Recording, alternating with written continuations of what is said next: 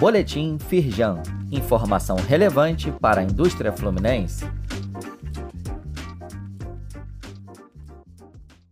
Edição de quinta-feira, 3 de março. Receita Federal prorroga prazos para contribuintes de Petrópolis.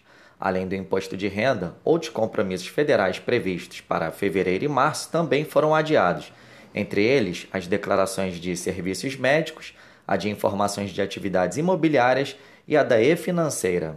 Saiba mais e confira até quando as informações podem ser enviadas em link disponibilizado neste boletim. Fórum Setorial da Construção Civil da Firjan quer estimular crescimento da indústria no Estado. Aumento da produtividade e investimento na qualificação de mão de obra são alguns dos desafios que o setor enfrentará em 2022. Segundo o presidente do grupo, Marcelo Caiuca, que também é vice-presidente da Firjan e presidente do Inducimento, o fórum é importante para posicionamentos que gerem propostas, projetos e ações. Leia mais a respeito do fórum acessando o link disponível neste boletim.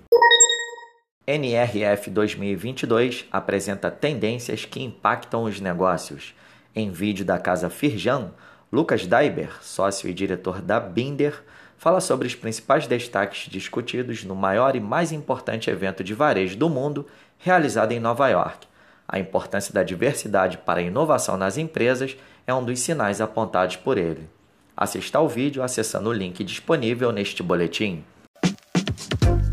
Saiba mais sobre essas e outras ações em nosso site www.firjan.com.br e acompanhe o perfil da Firjan nas redes sociais.